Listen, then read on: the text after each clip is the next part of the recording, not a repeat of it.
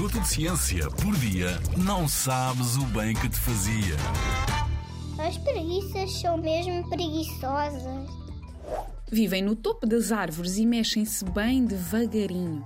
Se falassem como nós humanos, aposto que falavam a esta velocidade. Mas vamos lá clarificar. Ainda que sejam considerados animais bem lentos, a verdade é que as preguiças não são mesmo preguiçosas. A lentidão que lhes é característica é uma forma de sobrevivência.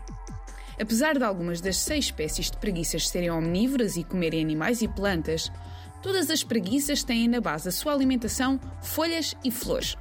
Só que estes alimentos são pobres em nutrientes e energia. Para além do mais, como as preguiças têm o estômago dividido em quatro partes e a digestão é muito lenta, não conseguem comer mais folhas ou flores para terem mais energia. É como estar de barriga cheia, mas cheio de fome.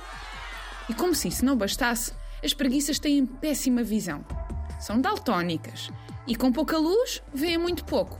Com muita luz não veem nada. Por isso, não é lá grande ideia andar em correrias no topo das árvores. O melhor mesmo é fazer tudo com calma para não se cair. Muito provavelmente, as preguiças vivem no limite das suas reservas de energia, por isso fazem tudo o que podem para poupar.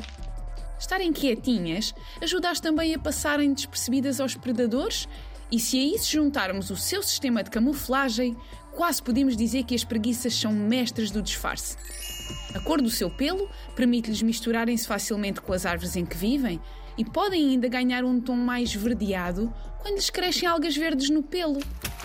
Nós humanos devíamos aprender uma coisita ou outra com as preguiças e levar a vida com mais calma. Já dizia o ditado: devagar se vai ao longe. Na Rádio ZigZag, há ciência viva, porque a ciência é para todos.